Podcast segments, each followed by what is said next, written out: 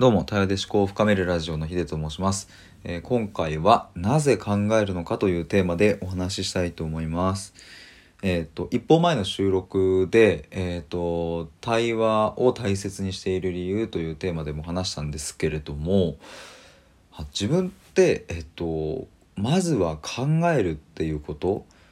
を本当に大事にしてるなっていうのに、こう収録取りながらも気づいたし、まあ、あとここ最近あの対話コミュニティで本当にこういろいろ活発にお話しさせていただいているんですがまあその中でもそういうふうに言っていただくことがあってその考える思考するっていう部分ですよねみたいなことを言われることがあって確かにっていうのを思い始めたんですよね。なんかあのやっぱり考えることっていうのはあまりこうなんだろうな手触り感がなかったたりする時もあるしこうなんて言えばいいんだろうな。こう目に見えないものだからこそ成果としても見えにくいし、うん、そもそも考えるっていう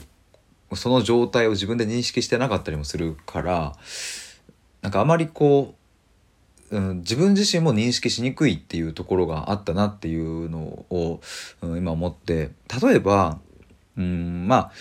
僕はもともと営業とかをやっていたんですけれども、うんと、その時にやっぱりよく言われていたのがまず考えるよりも先に行動しようっていうことだったんですね。でこれって別に、うん、何も間違いとかは全くなくて、えむしろそういうシーンってたくさんあると思うんですよ。営業だけじゃなくてもうん、まあなんか例えばなんだろうなサークル運営とかもそうかもしれないし、うんと、じゃテスト勉強もそうかもしれないしまず考えるよりも先に行動をした方が結果そこから分かったことを自分の次の行動に生かせていけるみたいな感じで行動してで行動しながら考えてでまたその中で発見があってみたいななんかそれ大事ですよねっていう、まあ、これむっちゃわかるし絶対そうだと思うんですけどもちょっと僕のやっぱりその逆から見ると僕はでもそれはそうとして僕はもう考えるでいいんじゃねえかっていうのもちょっと思うようになってきてっていうのもその僕が大切にしている対話ってなんで、えー好きなのかなんでしているのかっていうとやっぱり考えたものの表現方法の一つだなっていうふうに思ったんですね。いろいろ考えて、まあ、例えば本読んだりとか自分と向き合ったりとかして考えて考えた結果それが、うんスタイフの収録になったりノートの記事になったり、まあ、対話に、うん、なっているとたまたまそういうふうな表現方法なだけであって対話っていうそのものがうーんと僕の最優先事項ではないなっていうことを思いました。まあ超大事にしてるんですけどね。それよりもやっぱり大事なのはまず考える。次に考えるっていう。あもう考えることなんだなっていうふうにすごく思ってきてなんかだったら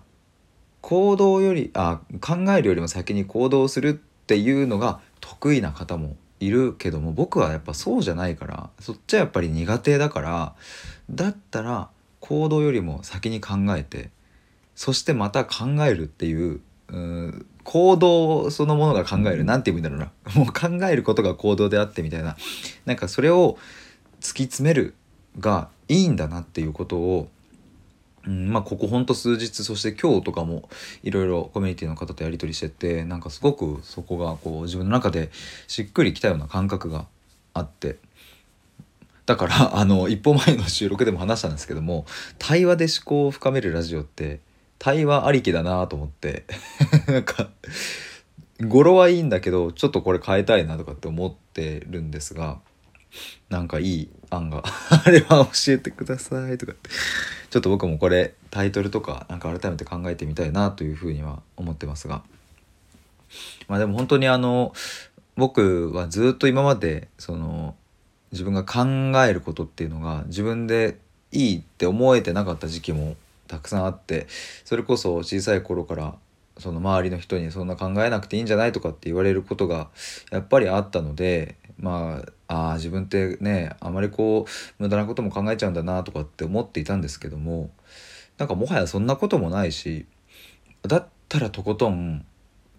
もうみんなが考えすぎっていうくらいもうそこを突き抜けるくらい考えまくったらいいよなっていうことをちょっと思いました。やっぱり考える。今日何回考えるって言ったかな？はい以上です。マジぬる最近ちょっと収録ぬるっと終わりすぎですね。はい